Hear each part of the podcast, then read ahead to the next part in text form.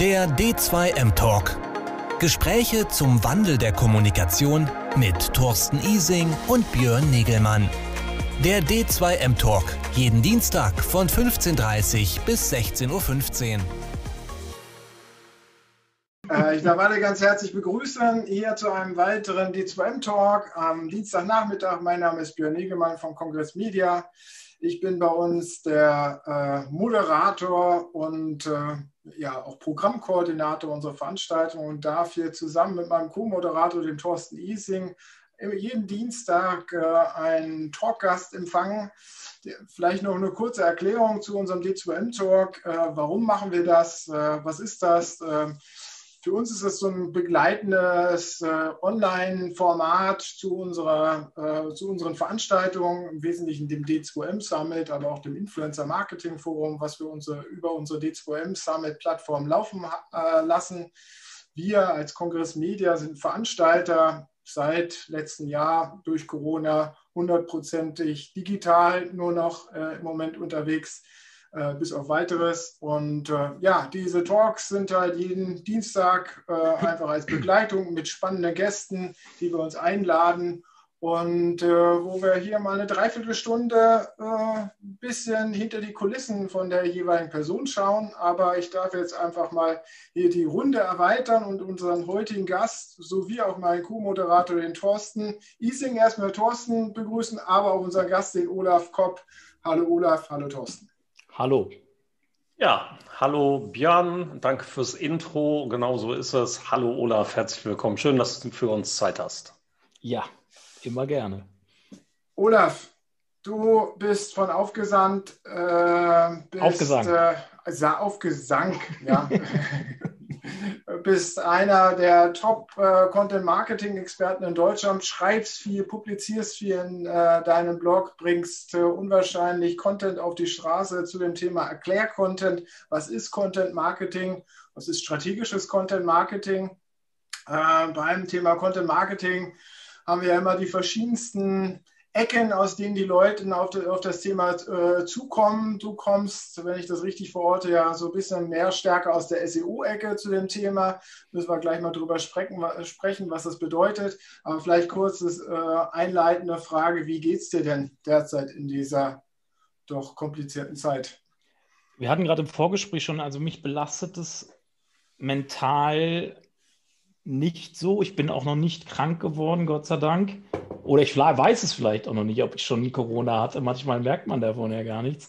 Äh, also gemerkt habe ich zumindest nichts. Also gehe ich davon aus, dass ich äh, noch nicht angesteckt war. Ich bin ganz gerne mit mir alleine, beziehungsweise es klingt jetzt so aus, aussiedlermäßig. Ich, ich komme ganz gut mit mir klar so und deswegen belastet mich diese Situation mental Gott sei Dank nicht, nicht so, weil ich mich auch schon lange auch mit mir selbst beschäftige und so und da mental auf einem guten Stand bin.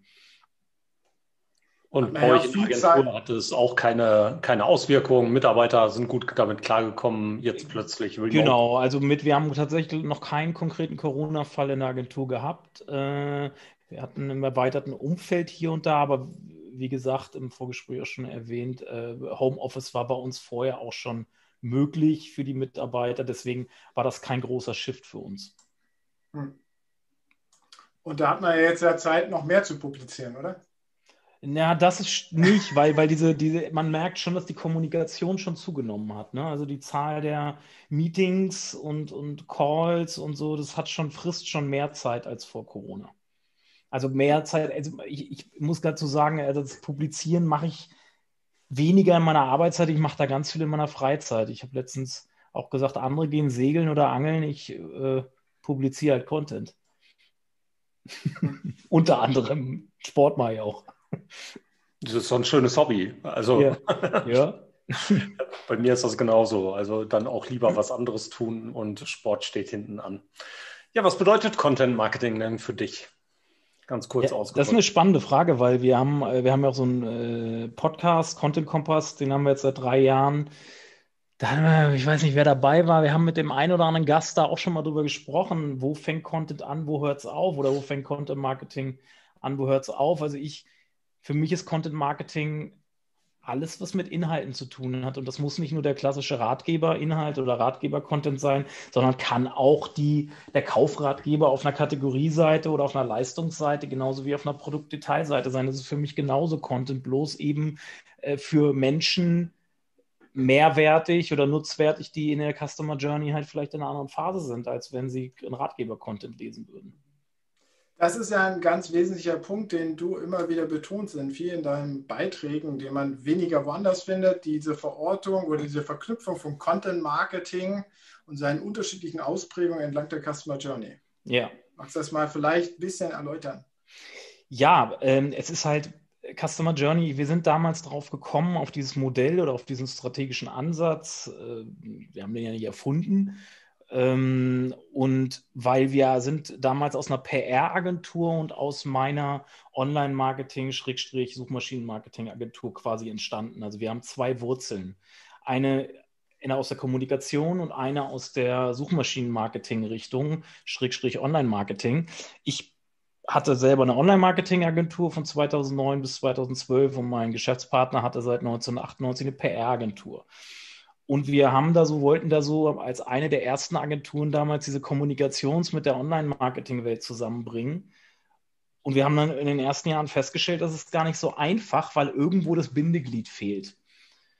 Ähm, und dieses Customer Journey, dieser Customer Journey-Ansatz ist am Schluss, weil wir halt nicht in Silos oder in Fachbereichen denken oder Disziplinen, sondern wir denken nutzerzentriert bei der Customer Journey und fangen beim Nutzer an und beschäftigen uns nicht mehr mit irgendwie, ist das jetzt äh, SEO, ist das jetzt PR, ist das jetzt äh, Marketing, so wie wir wir, wir, wir, wir, wir fangen halt beim Nutzer an. Und das dieser nutzerzentrierte Ansatz, ist halt das, dass diese ganzen Disziplinen und Fachbereiche am Schluss gar nicht mehr so die Rolle spielen. Und dementsprechend haben wir auch die Strukturen in der Agentur vor vier Jahren geändert, was so dann so am Schluss das Entscheidende war, warum, wie wir als Agentur dann auch endgültig zusammengewachsen sind, was die Mitarbeiter angeht, weil wir die Fachbereiche als Strukturelement in der Agentur aufgelöst haben. Und wir sind nicht nach Fachbereichen strukturiert. Klar gibt es sie auf Qualitätsmanagement-Ebene immer noch.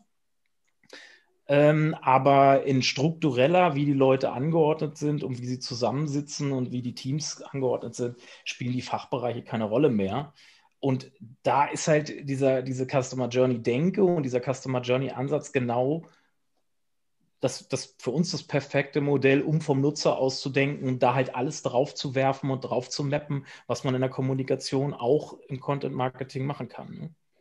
Da das, sagst du ja, dass ähm, Content Marketing entlang dieser Customer Journey immer sehr unterschiedlich ausgeprägt ist und sehr unterschiedliche Facetten hat. Ja, genau. Da das. vielleicht noch mal ein bisschen abholen für Leute, die vielleicht hier frisch so bei dem Thema einsteigen? Na, da geht es zum einen, äh, kann man da nach Content-Arten, es gibt bestimmte Content-Arten, die eignen sich vielleicht eher für äh, die, die, die frühen Phasen der Customer Journey, zum Beispiel ein White Paper oder eine Checkliste oder sowas. Das macht vielleicht mehr eher Sinn, Leute in einer, ich sag jetzt mal, Awareness-Phase abzuholen und eine, einen Text auf eine, eine, Produktbeschreibung oder eine Leistungsbeschreibung macht natürlich eher Sinn, Menschen abzuholen, die sich schon konkret für das Produkt oder das Angebot interessieren. Und wenn wir von Service-Content sprechen, aber auch für über den Kauf, also über den Purchase hinweg, ist ja Service-Content auch spannend. Ne? Zur Kundenbindung. Wenn ich nachher, wenn ich super Service-Content anbiete, dann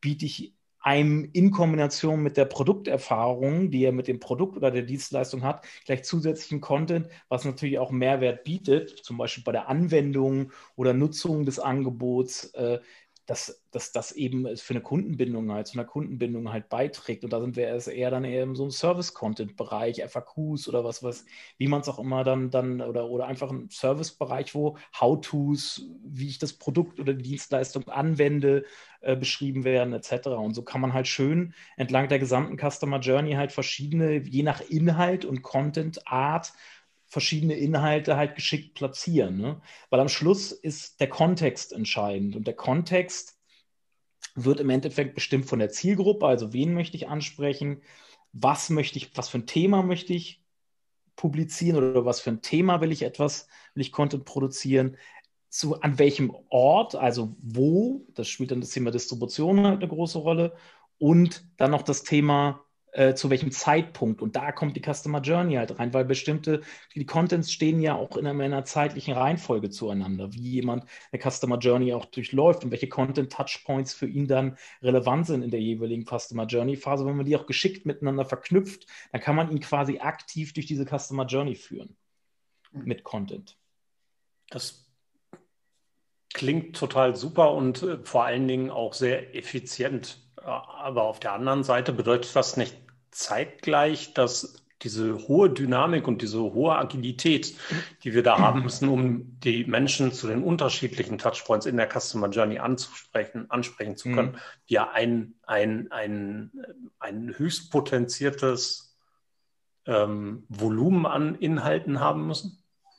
Das hohe Volumen brauchen wir vor allen Dingen in den frühen Phasen der Customer Journey, weil wir haben ja unser, Custom, unser eigenes Customer Journey Modell, was wir entwickelt haben, ist ja, haben wir ja mit einem Funnel verheiratet. Ne?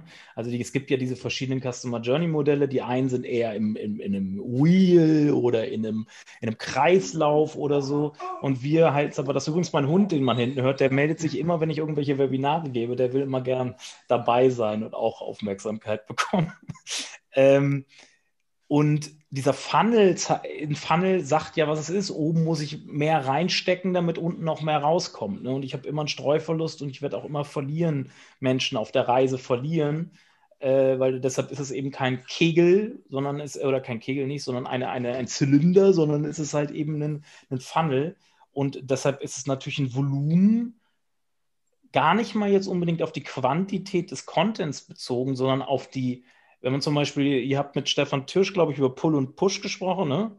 Pull und Push. Und wenn ich natürlich eine große Nachfrage habe und ich kann mit einem Content, der eine wahnsinnig große Nachfrage erzeugt und ich kann den meinetwegen in Suchmaschinen gut platzieren und gut positionieren, dann kriege ich über diesen Content allein ja Tausende von Besuchern, je nach Suchvolumen, jeden Monat für Monat auf meine Seite, den ich dann eben weiterverwerten kann, beziehungsweise weiterleiten kann zu den Content-Touchpoints, die vielleicht als nächstes für ihn interessant sind. Die entscheidende Frage ist immer, was mache ich mit dem Nutzer, der jetzt diesen Content-Touchpoint von mir gerade besucht? Was könnte ihn als nächstes interessieren? Dann bleibe ich mal bei dem Aspekt, den Thorsten angebracht hat. Ich meine, dieses hohe Volumen, was du ja sagst, okay, was wir jetzt am Anfang brauchen, wie aktuell muss denn das dann immer gehalten werden? Reicht das, da so ein paar äh, Knaller White Paper zu haben, die ich sozusagen als Cornerstone Content einmal erstellt habe, vielleicht einmal jährlich aktualisiere natürlich, oder muss ich da ständig neue White Paper rausjagen? Ein White Paper macht immer dann Sinn. Ein White Paper ist ja ein für sich stehendes Content-Format, sage ich jetzt mal, was was du ja auch theoretisch drucken kannst und woanders auslegen kannst, auf Messeständen etc. Also ein White Paper eignet sich ja immer ganz besonders dran, wenn ich ein Opt-in irgendwie einholen will. Und dann eventuell eine Marketing-Automation dranhänge. Und was macht eine Marketing-Automation? Eine Marketing-Automation macht, ist genau dafür geschaffen, die Leute durch die Customer Journey zu begleiten. Ne? Weil sie aufgrund des Nutzerverhaltens wird erkannt, wo stehst du gerade und ich, das schicke ich dir jetzt als nächstes an Informationen per E-Mail zum Beispiel oder per Retargeting etc. Also wie, und zu der Frage, zu deiner eigentlichen Frage, wie aktuell ich den Content halten muss, das hängt vom Thema ab. Wenn ich natürlich ein Thema habe, ich habe ein Thema, was seit 30 Jahren keine neuen Erkenntnisse gebracht hat, irgendwie, dann muss ich auch nicht den Content andauernd aktualisieren. Dann kann das, kann der jahrelang so stehen, wie er steht. Also ich habe bei meiner eigenen Website äh, Glossarbeiträge, die sind teilweise fünf Jahre nicht angefasst. Ne? Aber die sind immer noch aktuell, weil sich halt nichts verändert. Ne? Wenn ich natürlich ein top aktuelles Thema habe und auf Trends setze zum Beispiel, ne? oder News publiziere, Trends aufgreife, dann muss ich da überhaupt nochmal dann gucken, zwei Jahre später oder ein Jahr später, ist das überhaupt noch ein Trend? Ist es überhaupt noch aktuell? Kann das eventuell weg? Und dann sind wir ruckzuck bei so Themen wie Content Audit etc., wozu die ja auch da sind. Content Audit mache ich ja auch, um Fragen zu beantworten, wie, wie, wie zum Beispiel, kann das weg? Kann das gelöscht werden? Muss das aktualisiert werden? Kann das mit anderen Content zusammengeführt werden? Ähm, das sind ja alles unsere Aufgaben als Content-Verantwortliche. Ne? Und das hängt wirklich, wie aktuell das sein muss, hängt vom Thema ab. Was sind denn da die Kernherausforderungen an ähm, Verantwortliche im Unternehmen aus dem klassischen Content Marketing oder aus dem klassischen Marketing überhaupt erstmal rauszukommen, ähm, um dann diesen strategischen Ansatz zu verfolgen? Was müssen Sie als erstes lernen? Warum ist es ähm, nicht selbsterklärend für die Menschen, sich genau darauf einzulassen bislang? Mhm. Also ich sehe viel Content-Marketing-Aktivismus in den letzten Jahren. Also ich bin ja froh, dass das Thema Content-Marketing anscheinend überall angekommen ist. Das ist schon mal schön. Jeder will einen Blog machen, jeder weiß, dass er irgendwie was mit Content machen muss. Aber ich sage mal, bei, dem, bei über 50 Prozent der Unternehmen ist es aktuell Content-Marketing-Aktivismus. Da wird wer hingesetzt, ja, produziere pro Woche einen Blogbeitrag oder das ist jetzt deine Maßgabe. Aber eigentlich muss man sich ja ganz am Anfang Fragen stellen. Äh, und zwar eine ganz generelle Frage. Warum will ich eigentlich Content Marketing machen? Warum will ich Content veröffentlichen? Äh, will ich Thought Leadership? positioniere, will ich mich in bestimmten Themenbereichen positionieren, will ich Sichtbarkeit in Suchmaschinen verbessern, will ich Kundenbindung erzeugen. Das sind erstmal so strategische Fragestellungen, die jetzt aller Sicht, das da hört es ja oft schon auf, diese Fragen. Wenn ich diese Frage stelle, Unternehmen bei uns in der, in der Agenturpraxis, dann kommt oft erstmal keine Antwort. Weil da, da, war die einzige Maßgabe, ey, du, wir müssen jetzt Content produzieren, also publizieren wir jetzt bespielen wir jetzt unseren Blog mit, unseren Unternehmensblog mit x Beiträgen pro Monat, immer dienstags. Und das ist die Maßgabe und die Zielrichtung. Aber das ist ja kein Ziel. Nee. Das ist, und dann sind wir ruckzuck in dieser Content-Aktivismus-Falle. Und dann wird dann das Schlimmste, was dann passieren kann, dann wird sich nach einem Jahr gefragt, was bringt uns das denn eigentlich alles? Ja, irgendwie bringt uns das alles, das Content-Marketing, das funktioniert nicht. Das ist halt wie mit allen Sachen, die man nicht richtig anfasst ne? und nicht richtig mal angeht und sich die wichtigsten Fragen äh, beantwortet. Und auf der zweiten Ebene, eher im operativen Bereich, geht es dann darum, wirklich konkret auf den jeweiligen Content, den ich publizieren will, mich zu fragen, soll, ist der jetzt für die Distribution über Suchmaschinen geeignet? Spielt SEO eine Rolle? Sind Rankings halt wichtig? Äh, oder muss der irgendwie anders distribu distribuiert werden? Über Push vielleicht mehr, weil da keine Pull-Nachfrage ist? Ähm, Gibt es den, was für Nutzen soll dieser Content haben? Soll er unterhalten? Soll er informieren? Soll er wen enablen? Soll er eine Kaufentscheidung unterstützen? Soll er Menschen beim Navigieren durch die Website helfen? Und den Zweck für mich als Unternehmen, soll er mein Image verbessern? Soll er Beziehungen aufbauen oder verkaufen? So. Und das sind halt alles so wenig, da wird, da wird sich halt keine Gedanken drüber gemacht oft. Ne? Da wird einfach ein Beitrag nach dem anderen rausgeschoben und die wichtigsten Fragen werden eigentlich nicht gestellt. Ne? Die klassische Startfrage, warum? Warum? Wobei äh, Simon Sinek wird ja auch oft zitiert. Das hat jetzt eher einen Markenbezug oft, aber könnte man theoretisch auch auf, auf äh, Simon, den Golden Cycle, könnte man theoretisch auf Content Marketing unterbrechen, was ja auch gemacht wird in Form dieser Core Story. Ich glaube, das kam so ein bisschen von Mirko Lange, der das ja auch damals vor mhm. Jahren irgendwie so ein bisschen. Die Core Story war für mich immer ein ist, ist, ist eher so ein begleitendes Thema, weil die Core Story sorgt dafür, dass meine Touchpoints möglich einheitlich von der Message her sind. Ja. Und aber, aber das eigentlich strategische Element ist für uns halt da die Customer Journey, weil die beantwortet die Fragen nach dem Wer, was, wo, wann, wie. Ne? Ja, Absolut, aber ich gebe dir vollkommen recht. Es ist natürlich immer die Frage, ähm, eben mit diesen Fragen zu starten, machen die Unternehmen es oder machen sie es nicht oder der Content-Produzent. Mhm. Ja. Also ja. Ähm, viel zu häufig kommt die Frage nach den Zielen und nach dem, was ich überhaupt erreichen möchte. Wann, und dann ist, der, dann ist der Effekt ja davon, dann werden plötzlich Zielmetriken auf den Content im Ratgeber, auf dem Ratgeber-Content angewendet, der aber diese Ziele gar nicht erreichen kann, weil er dafür gar nicht gemacht ist. Ein Ratgeber-Content kann nicht verkaufen und wenn, ist es Zufall. Ein Ratgeber-Content soll Engagement erzeugen und soll eine Bindung oder eine, eine Kompetenzvermittlung oder was auch immer ich für ein, für ein Label dann daran hefte, aber dann müssen die, die KPIs und die Zahlen, Kennzahlen auch stimmen, sprich Engagement-Kennzahlen und nicht die Conversion Rate. Ja, aber das ist ja auch die Krux bei vielen Unternehmen. Sie entwickeln Content, ohne sich vorher die Gedanken zu machen, was er können muss und für wen. Ja. Yeah ich meine, wenn Sie mit dem Ansatz dann losgehen würden und sagen, ja, ich habe da eine Zielgruppe und ich habe ein bestimmtes Ziel mit dieser Zielgruppe vor oder mit diesem Personas vor und entwickle den Content auf diesen Bedarf hin und auf das Ziel hin, dann wären wir ja alle schon einen Schritt weiter. Ja, ja, dann, dann wäre das wär der nächste Schritt aus dem Content-Marketing-Aktivismus, wie ich es ja auch immer nenne. Ne?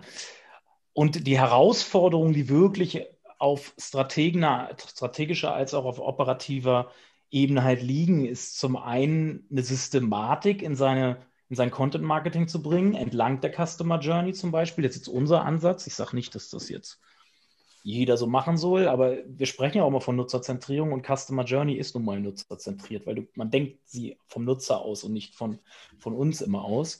Und natürlich Ressourcen, ne? Ressourcen großes Thema. Ne? Also äh, Content-Produktion frisst Ressourcen, ja, und du wirst auch nicht sofort den Impact spüren von diesen eingesetzten Ressourcen. Und du musst, und die Ressourcen sind dann nicht bei Praktikanten und Auszubildenden zu suchen, sondern bei professionellen Content-Produzenten, sei es für Text, Video, Grafik, was auch immer. Ne? Also was man eben da bedienen will und wie man seine Touchpoints halt, Content-Touchpoints halt gestalten will.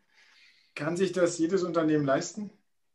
Ähm, ich glaube, bei den Unternehmen, die das Budget nicht haben, müssen, stehen die äh, Führungskräfte und die Geschäftsführer selbst in der Verantwortung. Also wenn man, wenn man jetzt doch mal die großen, guck, jetzt gucken wir uns mal, nehmen wir uns mal ein paar Beispiele.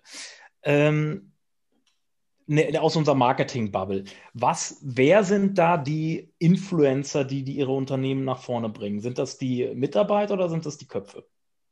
Das sind die Köpfe. Das sind die Köpfe, die meistens Content produzieren und damit der, der, der, dem Unternehmen eine gewisse Relevanz, eine gewisse Reichweite, eine gewisse Awareness bringen. So. Und äh, wenn ich die Ressourcen habe, dann kann ich sie natürlich einkaufen. Wenn ich sie nicht habe, dann muss ich mich selber darauf konzentrieren und diesem Thema Content Marketing auch die notwendige Wichtigkeit zuordnen und Marketing eben nicht als Stabstelle generell nehmen, sondern Content Marketing ist eine, äh, ist, sollte Teil der strategischen Unternehmensführung sein und nicht, äh, die, und nicht die Stabstelle, die irgendwie bunte Bildchen irgendwie rechts oder links macht. Das sieht man ja heute auch noch oft in Unternehmen. Ne? Und ist aber nicht jeder äh, äh mittelständische Unternehmensleiter ähm, auch immer gleich ein perfekter Kommunikator, oder? Ja, das ist, da sind wir beim Thema, hat ja Kerstin Hoffmanns Hauptthema Corporate Influencer, ist nicht ganz so einfach. Ne? Also ich da gebe ich dir absolut recht. Und vor allem, wie hält man diese dann, wenn man solche Inf Corporate Influencer entwickelt, die dann auch publizieren? Ja, Corporate Influencer ist dann schon, dass ich äh, noch einen zusätzlichen Mitarbeiter aufbaue. Aber wenn du hast ja vorhin gesagt, okay, genau. ich muss dann in der, in der, äh, in der Verantwortung der Unternehmensführung mhm. leisten. Wenn die keine Budgets dafür bereitstellen, dann müssen sie es aber auch mal selber tun. Also wenn ich, wenn ich mein Unternehmen, ich muss doch als Geschäftsführer intrinsisch motiviert sein, und, und äh, dafür sorgen, dass, meine, dass mein Unternehmen muss so ein eigenes Interesse haben, dass mein Unternehmen sichtbar am Markt wird. Und äh, es gibt, glaube ich, jeder, vielleicht schreibt der eine nicht gerne, aber dann macht er vielleicht gerne einen Podcast oder er, er, macht, dreht gerne Videos. Es gibt ja so viele Content-Spielarten, wo man sich irgendwie ausprobieren kann. Oder er macht Social Media meinetwegen. Ist das Social Content? Wir reden ja nicht nur mal von typischen Website-Content oder Video-Content bei eigenen YouTube-Channel. Wir reden ja auch von LinkedIn, da aktiv sein, da Social Content, sich da irgendwie äh, präsentieren etc. Ich glaube, ja, äh, blöd gelaufen, aber ich ich halte das für so wichtig, dass das jemand aus dem Unternehmen nach außen tritt ins Rampenlicht und Content produziert, in welcher Form auch immer. Und ähm, wenn da nicht dafür gemacht ist, dann, dann holt man sich wen an die Seite, holt in die Führungsetage, der das kann. Ich bin völlig deiner Meinung, Björn mit Sicherheit auch. Also, dass zumindest, dass man es machen sollte und könnte und müsste, mhm. gerade in den heutigen Zeiten. Aber ich hake da auch noch mal ein, gerade weil ich mich sehr freue, dass Björn jetzt mal die Mittelständler mit aufgegriffen hat. Sonst kämpfe ich immer für die Kleinen und Mittelständler.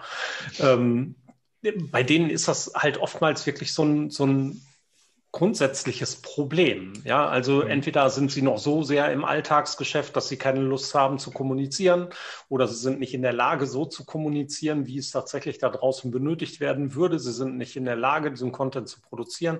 Manchmal haben sie es auch noch gar nicht verstanden, sehen die Notwendigkeit nicht, denken immer. Ja, und vor allen Dingen dann das System, diesen systematischen Ansatz noch zu pflegen. Ne? Also, ja, genau. Und wenn, wenn sie dann mhm. kommunizieren, dann kommunizieren sie vielleicht aktionistisch. aber diesen systematischen Ansatz, den kann wieder ein Mitarbeiter Mitarbeiter reinbringen. Also es geht ja erstmal darum, dass überhaupt einer rausgeht und das nachher ordnen und in eine Systematik bringen. Äh, das kann Mitarbeiter machen, aber dieses, die, den wirklichen Inhalt erstmal rausbringen, seine Fachexpertise damit auch zur Verfügung stellen, für, zu, zu sichtbar machen, die Kompetenz sichtbar machen.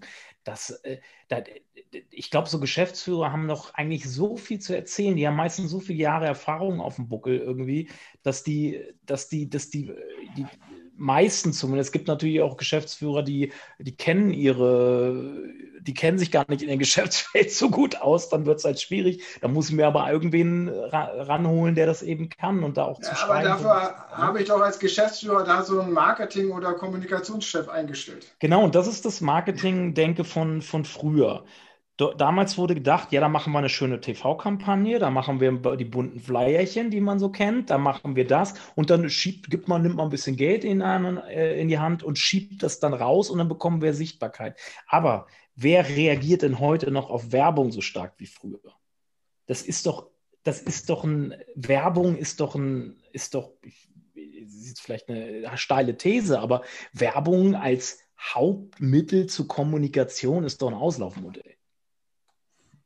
Also bin ich mir ziemlich sicher. Deshalb haben doch, warum haben denn große Unternehmen wie damals die Anfänge, wer, wer war damals als Content Marketing äh, so über den Teich geschwappt ist? Wer waren da die großen? Red Bull etc. Die haben jahrelang Geld in TV-Werbung ausgegeben und irgendwann haben sie ein eigenes Magazin aufgemacht weil sie, und haben Budgets geschiftet. Ja, weil sie auch gemerkt haben, so, ey, der Impact von, von, von Werbung ist nicht mehr so groß wie früher, weil die Leute sind auch werbemüde. Ich kann mich an die 80er Jahre erinnern, als es mit dem Privatfernsehen losging, da war Werbung noch toll, oh, super spannend. Da kommt Werbung, so, das hat man sich noch gerne angeguckt. Heutzutage hat man so einen Filter drin, dass man Werbung sieht. Die Browser haben Adblocker schon automatisch drin. Äh, bei Werbeunterbrechungen will kein Mensch eigentlich mehr. Da wird weggeschaltet, wird weggegangen. Wer guckt sich denn heute noch freiwillig Werbung an? Naja, aber andererseits ist es ja so, äh, Red Bull verkauft nicht eine einzige Dose mehr, nur weil irgendjemand aus dem Weltall springt. Ja gut, aber haben sie, das kann man jetzt beides hinterfragen. Ne? Ich glaube schon, dass aber der, der Impact von, von, von Content größer ist als von Werbung. Ja, definitiv. In der heutigen Zeit gebe ich dir auch da wirklich recht. In vielen Fällen ist das so. Also ganz, ganz so streng sehe ich es persönlich nicht, dass Werbung da gänzlich du kannst, ad acta du, du kannst, du kannst Werbung, Werbung hat die Berechtigung. Ich will hier Werbung nicht äh, komplett.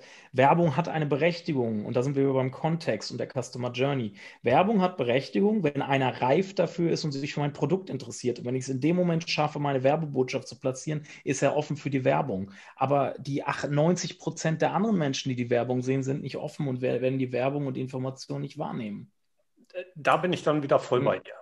Genau, ja, also ich war vielleicht, war etwas zu, äh, wie sagt man so schön, zu, zu äh, dogmatisch. Absolut, zu dogmatisch absolut irgendwie jetzt äh, Werbung für tot erklärt. Werbung hat Berechtigung zum richtigen Zeitpunkt, zum richtigen Ort, am richtigen Ort.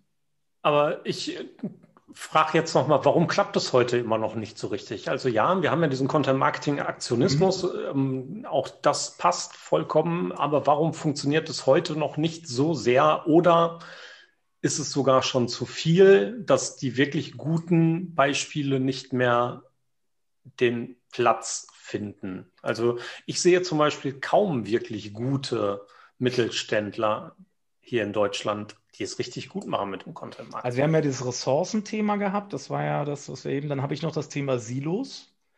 Äh, Content Marketing ist eine Querschnittsdisziplin und äh, ihr habt es am Anfang schon angesprochen, deswegen kommen ja auch aus so vielen unterschiedlichen Bereichen heute Leute ins Content Marketing, die vorher was ganz, an, was ganz anderes nicht gemacht haben, aber aus unterschiedlichen Bereichen. Es ist eine Querschnittsdisziplin, die sich zusammensetzt, wenn man es grob sagt, aus äh, SEO, äh, Paid Advertising, äh, Content Creation, PR und Marketing meinetwegen auch so. Da treffen sich äh, das und es gibt ja kein, ich würde zum Beispiel im SEO nie einen Text schreiben lassen. Aber ein SEO ist gut in der Content-Konzeption. Da kann er maßgeblich beiwirken, weil er die wichtigen Informationen mitgeben kann, ist das Pull- oder Push-Content zum Beispiel. Mhm besteht eine Nachfrage in Suchmaschinen und was muss ich eventuell dann im Content doch so ein bisschen suchmaschinenfreundlicher gestalten.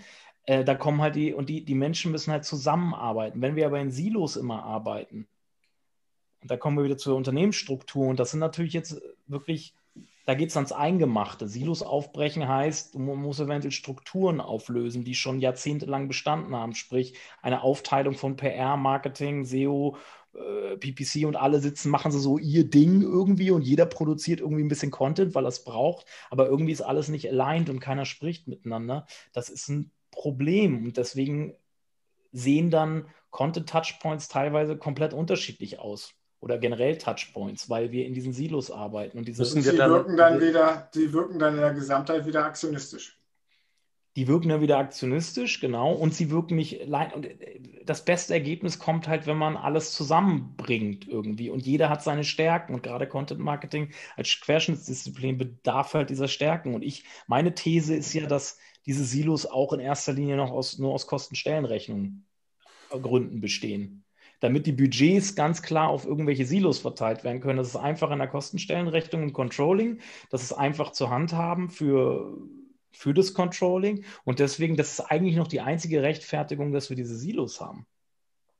Also Aufbrechen der Strukturen, Silos wegfallen lassen und dafür mehr zumindest konzeptionelle Newsroom Gedanken? Ja, man kann natürlich die Struktur noch lassen, dann muss man aber natürlich Formate schaffen, wo die Leute zusammenkommen. Ne? Also ich will da jetzt auch nicht, das kann man ja auch nicht einfach einreißen irgendwie, ne? aber irgendwie muss man das hinkriegen. Und das, wir sehen halt oft, wir machen so Customer Journey Management Workshops schon seit x Jahren jetzt und oft scheitert die Umsetzung nachher, dass die Silos da sind. Dann kommen aus den Silos diese Menschen alle zusammen, diese ganzen Spezialisten in diesen Workshops. Dann gehen sie wieder auseinander und reden wieder ein ganzes Jahr nicht miteinander. Und das finde ich schade. Und dann kommt, dann versickert das Ganze, weil das nicht in die Umsetzung kommt. So. Dabei ist das ja mal die Frage, kurz, kurz, Thorsten, ich möchte deine Frage nochmal aufgreifen von vorhin, die, in einer Teilfrage. Gibt es einen Sättigungsgrad? Du meinst den Content Shock oder ja, da in die Richtung? Ganz über, genau. Äh, den gibt es definitiv zu viel Content. Irgendwann. Den gibt es jetzt schon, der ist definitiv jetzt erreicht. Also so viel Content, wie gerade in den Markt gespielt wird. Aber da kommt der Kontext wieder. Wenn ich den Kontext treffe, dann bin ich relevant. Für jeden Einzelnen. Übrigens das Thema Relevanz. Ne? Ich höre immer, wir müssen relevanten Content erzeugen. Was ist denn Relevanz? Erstmal, wenn man sich mit Relevanz auseinandersetzt, gibt es drei Formen von Relevanz. Objektive Relevanz, Pertinenz und Nützlichkeit. Ne? Das sind so Begriffe aus dem Information Retrieval auch. Eine objektive Relevanz, von der das ist eine Relevanz, die ist vielleicht für Algorithmen in, in Suchmaschinen wichtig. Aber am Schluss ist Relevanz ganz individuell und subjektiv, je nachdem, in welchem Kontext ich mich gerade als Nutzer bewege. Und ähm, wenn ich es schaffe, und da sind wir wieder bei den Kontextebenen. Zum richtigen Zeitpunkt mit dem richtigen Thema am richtigen Ort präsent zu sein, bin ich hochrelevant für den Nutzer, für den Individuellen. Und dann kann, schaffe ich es, diesen Content-Shock oder diese Überflut und diesen, man hat früher von Werbefiltern im Kopf schon gesprochen oder Werbeignoranz. Inzwischen kann man ja fast schon von Content-Ignoranz sprechen, aufgrund der Menge an Content, die da auf uns einprasselt. Aber wenn ich diesen Kontext, in der Lage bin, diesen Kontext zu treffen, dann, dann werde ich relevant in dem Moment für den jeweiligen Nutzer und werde die Aufmerksamkeit bekommen. Aber dann äh, ist Content Marketing ohne parallel laufendes datengetriebenes Marketing überhaupt nicht. Also, dass ich ja diesen Kontext ständig in Echtzeit analysiere und für jeden individuell entscheide, was ist der passende Content? Ähm, äh, ja, Daten, dieses. Äh, nur Big, da sinnvoll. Oder? Ich will gar nicht dieses Big Data-Thema aufmachen, dafür braucht es es eigentlich gar nicht, weil du kannst, es ist ja wichtig, dass du verstehst, wo befindet sich gerade der Nutzer in der Customer Journey, wenn er den Content liest. Und was inter interessiert ihn als nächstes, was ihn ein Stück weiter dahin bringt, wo ich ihn hinbringen will. Ja, aber dafür brauche ich ja trotzdem ein paar Daten. Da ja. brauche ich, da brauche ich, das kann ich aber auch über eine interne, geschickte interne Verlinkung lösen. Dazu ja. brauche ich keine Daten. Ich kann es über Retargeting, das machen die Systeme für sich selber. Ins, braucht man natürlich den, äh, den Accept, den Cookie Accept, ne? DSGVO lässt grüßen. Äh, und dann haben wir das Thema Marketing Automation. Im Endeffekt, diese drei Sachen sind im Endeffekt die die, inter, die Verknüpfung, wie man Content geschickt und entlang der Customer Journey miteinander verknüpfen kann. Ne?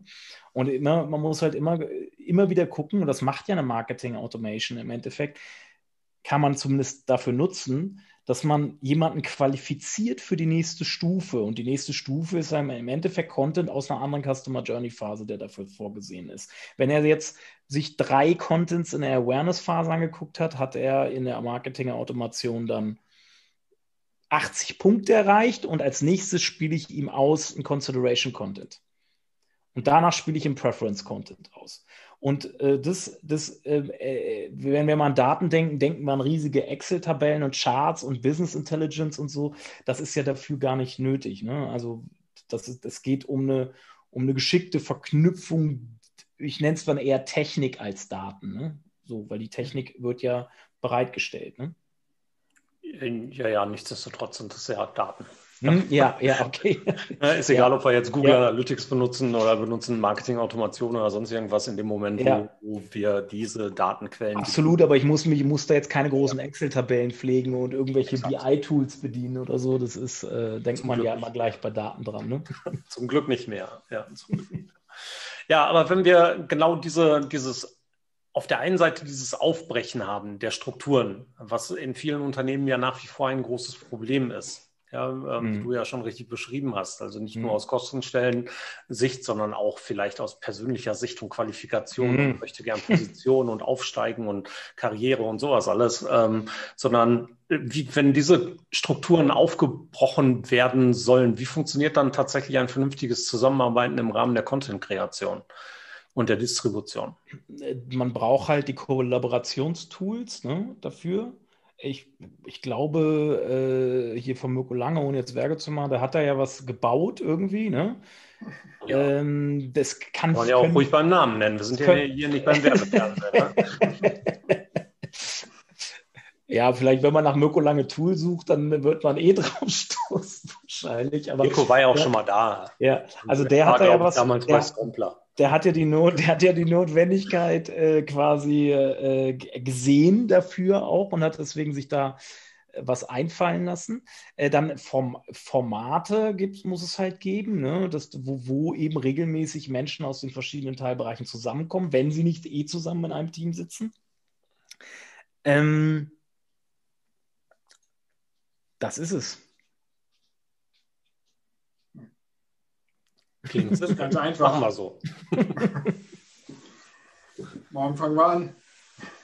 Ja, ich denke, viele sind ja auch schon wirklich gut dabei. Ne? Also wirklich im Mittelstand fehlt mir das wirklich noch so. so, so, so woran liegt das, woran liegt das, Thorsten, woran liegt, ich, ich sehe das ja auch, der Mittelstand ruht sich halt immer noch so ein bisschen gefühlt auf aus alt, auf alten Lorbeeren aus, weil sie immer noch vertriebsstark ihre Netzwerke machen. Äh, wo siehst du da so die, die Problematik? Da würde mich jetzt echt mal interessieren, weil ich sehe, stoßt da auch immer wieder beim Mittelstand drauf. Also ich komme ja auch noch aus einer relativ, ähm, nennen wir es mal, vorsichtigen Ecke Ostwestfalen-Lippe. Wir sind nicht unbedingt dafür bekannt, ähm, die Vorreiter bei Hypes zu sein und sowas ähm, und Early Adopter, sondern ganz im Gegenteil, wir lassen das erstmal eine Generation ruhen und gucken uns das an. Und genau da sehe ich eben auch zum Teil die Problematik. Also es gibt gerade im Mittelstand aus meiner Sicht noch eine Vielzahl von, sagen wir es mal, nicht unbedingt offen kommunikativen ähm, Entscheidern, äh, die vielleicht nicht den Zugang zu diesen Themen haben. Sie denken immer noch, es funktioniert so, wie es funktionierte und ähm, alte Dinge müssen wir nicht neu erfinden und damals hat es auch mal so gut geklappt und wir probieren es nochmal mit Radiowerbung und wir machen es mit Radiowerbung und sie geben sich mit dem zufrieden, was in Radiowerbung läuft. Mhm. Ähm, und ich glaube, dass da dieser, dieser, dieser Wechsel des Mindsets einfach noch nicht stattgefunden hat. Aber da das ist ja die größte Problematik. Das ist ja so ein bisschen Verantwortung abgeben an, äh, ich stelle da einfach wen ein und der macht das schon so. Ja, aber ich lasse ihn nicht. Ja, aber ich lasse, genau. Und ich gebe ihm auch nicht den Rücken dafür, ne? Also, wie man so schön sagt heutzutage, im, den Rücken geben. Ja, wo dann jemand eingestellt wird mit Content-Verantwortlichkeit, sich aber von der Geschäftsführung alles absegnen lassen muss. Ja, und die basteln dann plötzlich die Inhalte um und schreiben dann plötzlich selber irgendwelche Texte, die man dann schlussendlich überhaupt nicht mehr gebrauchen kann. Genau, und dann steht danach drin, wir müssen doch das, wir müssen da doch unser Produkt reinbekommen in diesen Text. Exakt. Ja, und da sehe ich tatsächlich die größte Problematik und die größte Bremse derzeit noch. Ja. Also man mhm. sieht es ja an vielen anderen Unternehmen, gerade Unternehmen, die kleiner sind, die agiler sind, die auch mhm. jünger sind, die auch zugänglicher sind. Ähm, da funktioniert es halt. Oder aber, wenn der Generationswechsel in einem Unternehmen äh, maßgeblich vorangeschritten ist, sodass die verantwortlichen Stellen mit Technik- und kommunikationsaffinen Menschen aufgebaut worden sind. Mhm. Ja. ja. das Problem ist ja, dass halt einfach die strategische Bedeutung für Content Marketing als Teil der, der Unternehmensführung halt dann ja fehlt. Ne? Ja, Vielleicht als Zusatz noch Geschäftsführung, ja, aber auch mittleres Management. Und das hat, glaube ich, viel, wo wir gerade drüber sprechen, mir fällt es gerade so irgendwie ein. Wie laufen denn so Karrierewege in solchen Unternehmen? wie, was für Leute, diese Leute, die im mittleren Management sind, sind oft auch Bremsen, weil sie sich da ganz wohl drin fühlen in ihren Rollen. Und das sind meistens Menschen, die schon länger in diesem Unternehmen eine Karriereleiter auch gegangen sind und meistens noch das alte Mindset auch noch haben. Und dann hast du nicht nur die Geschäftsführung, die die irgendwie bremst, sondern du hast auch noch das mittlere Management, das bremst. Und dann kommt da, wird da ein Online-Marketing-Manager oder Content-Marketing-Manager oder wer auch immer, wird eingestellt, wird so als Stabstelle an der Seite rangeflanscht und wird eigentlich permanent nur, nur ausgebremst vom mittleren Management und darüber, weil gerade das mittlere Management natürlich auch Bereichssicherung hat und hier bloß, was macht er denn da? Und nee, ist doch alles Humbug und dies und das, wir machen so weiter wie die letzten 30 Jahre und, und ich, so, da kenne ich mich aus und somit kann ich meinen Bereich aussichern. Ne? Genau, diese Lebensschicht. Ja, wo von oben nach unten und von unten nach oben in keine mhm. Richtung irgendwas durchdringen kann und es überhaupt nicht permeabel ist. Ja, vollkommen richtig. Und noch ein großes Thema, das muss ich auch noch ansprechen, weil es mich halt extremst nervt. Recruiting. Da, es werden wie ein, ein Unternehmen, was nicht in der Lage ist zu beurteilen, ob jemand für eine Stelle qualifiziert ist oder nicht, stellt meistens die, äh, die Dampfplauderer ein und die haben oft ihre Vita irgendwie ein bisschen geschönt, sehen dann irgendwie aus wie Leute, die es können, ist aber nicht so. Und äh, mit den Leuten muss man dann eben auch als Agentur zusammenarbeiten. Und ich, ich, ich habe nicht ohne Grund, ich habe ja neben der Agentur noch ein Consulting, da biete ich ja so ein Online-Mach, ich will Unternehmen dabei helfen, vernünftige Online äh, Fachkräfte im Online-Marketing einzustellen nimmt aber anscheinend keiner in Anspruch. Und es geht dann immer so weiter. Dann werden immer wieder Leute eingestellt, die eigentlich nicht die Qualifikation haben. Oder es wird halt der Praktikant oder der Azubi genommen, weil dem Thema halt überhaupt keine Bedeutung zuge äh, zugeteilt wird irgendwie. Und das ist ziemlich ärgerlich, weil das verbremst es halt nochmal alles viel mehr und schafft natürlich auch nicht Vertrauen bei den Leuten mit dem, einen, mit dem alten Mindset, dass das irgendwie alles auch funktioniert und, und auch sinnvoll ist. Ja, es kommt auch Hoffnung? aus der Problematik heraus, dass heute jeder, der schon mal einen Instagram-Account hatte, sich als Social Media Manager bezeichnet. ja, und und ähm, dass da draußen auch so genau akzeptiert wird, leider Gottes, ja, ja, Von, von vielen. Also ich arbeite ja auch viel mit, mit solchen Dingen wie Zertifizierung und wir schulen viel und ich mache die Ausbildung für die ähm, Social Media Manager an der IAK, mhm. bin Prüfer beim Bundesverband Community Management und auch in dieser Prüfungsleitung mit drin und sowas. Und wir arbeiten für vernünftige, gute, qualitative Grundlagen. Mhm. Aber die hast du da draußen nicht. Also guck mal in die Managergruppe, in die Social Media Manager Deutschland Gruppe bei Facebook. Ich kriege ich krieg regelmäßig einen Brechreiz. Ja, Social Media ist ja, da ist ja die Einstiegshürde so gering, das ist ja noch nicht mal Grasnarbe, das ist, äh, das ist gemähter Rasen, Grasnarbe, ja. Ja. Weißt du, welche Menschen, die sich als Social Media Manager bezeichnen, stellen die Frage, welche Inhalte muss ich denn posten, damit ich möglichst große Followerzahlen generieren kann? Ja. So, jetzt verlassen wir mal das Bashing. Äh, Entschuldigung. ähm, welche Hoffnung hast du denn für dieses Jahr, für die Entwicklung bei dem Thema in diesem Jahr? Wir sind nämlich schon auf der Zielgeraden. Oh, Hoffnung. Okay, ich, ich denke gar nicht in Jahren. Also dazu bin ich die letzten Jahre auch einfach zu ernüchtert worden. So, ich begleite jetzt das Thema Content Marketing seit acht, acht neun Jahren irgendwie es, die, die Mühlen malen langsam genau aus den Gründen, die wir gerade alle schon angesprochen haben. Ich denke da, wenn du mich fragst, in drei, vier, fünf Jahren hoffentlich, dass wir aus dem Content-Marketing-Aktivismus raus sind. Hat Corona nicht eine neue Notwendigkeit reingebracht, das Thema neu zu denken? Da habe ich mir noch gar keinen Kopf drüber gemacht. Das war, also die, hinsichtlich Digitalisierung definitiv, ob so in Richtung Content Marketing, das, das war, da habe ich mir noch. Da, da habe ich bedeutet ja, dass wir erstmal übergreifender arbeiten äh, müssen an der Stelle, dass mhm. vieles nur noch mit Ach, wegen, Content wegen, zu tun wegen ist. diesem ko kollaborativen Ansatz vielleicht. Aber naja, das einerseits, aber dann halt auch, dass viel jetzt mehr über Content passieren muss, weil äh, ja nur über Content kann ich irgendwie begeistern digital. Mhm. Weiß ich nicht, habe ich keine Meinung zu. Sorry. Ja. Alles gut. Also ich bin tatsächlich, glaube ich. gibt es ja auch keine abschließenden Meinungen, glaube ich, dazu. Immer nur Einschätzungen, ja. Hoffnung oder Nicht-Hoffnung. Am Schluss bleibt es Meinung, auch was man auch immer sagt. Ne? Also die, wer, wer immer behauptet, das sind Fakten, da muss ich eh nur noch mal müde lächeln bei den meisten Sachen. Die meisten Fakten sind sehr subjektive Fakten, die kommuniziert werden. Das ist so. Jetzt, jetzt muss ich wieder auf die Bremse treten, denn wir sind schon wieder durch. Wir haben viel geplaudert. Das war total spannend. Olaf, vielen Dank von meiner Seite aus schon mal. Ich sage gleich schon mal Tschüss, aber nicht ohne zumindest einmal darauf zu verweisen, was wir nächste Woche machen. Denn nächste Woche sind wir im Gespräch am 26.01. um halb vier, wie immer, mit Stefanie Bargehorn.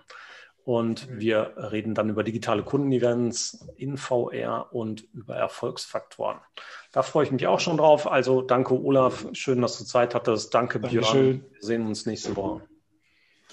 Ja, auch von meiner Seite danke, Olaf. Äh, war eine spannende Diskussion. Ich glaube, wir haben ein paar spannende Grundlagenthemen erörtert und nochmal klargerückt, vielleicht auch für den einen oder anderen zum Nachhören. Äh, wir hatten einige Zuschauer. Vielen Dank da draußen, dass ihr uns die Treue haltet und immer mal wieder reinschaltet. Und auch danke an jene, die das Ganze halt äh, im Nachgang nachschauen. Äh, ist es schon gesagt worden, was es nächste Woche gibt. Es geht um VR, also über digitale Events haben wir ja schon gesprochen. Als neues Vehikel der, der Kommunikation hatten wir schon mal im November einen, Talk zu. Und jetzt geht es aber nochmal speziell um virtuelle Realitäten, also VR-Welten, wo man dort vielleicht Kundenevents abhalten könnte, sollte.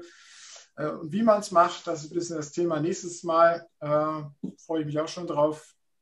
Olaf, vielen Dank für deine Zeit, fürs Dankeschön Kommen, für die Einladung. dabei sein. Und äh, tschüss. Wir sagen tschüss und verabschieden uns aus dem Stream. Ciao. Das war der D2M Talk mit Thorsten Ising und Björn Negelmann. Nächste Woche geht's hier weiter mit spannenden Themen und Gästen. Mehr auf www.shiftmarcom.de, der Plattform zum Wandel in Marketing und Kommunikation.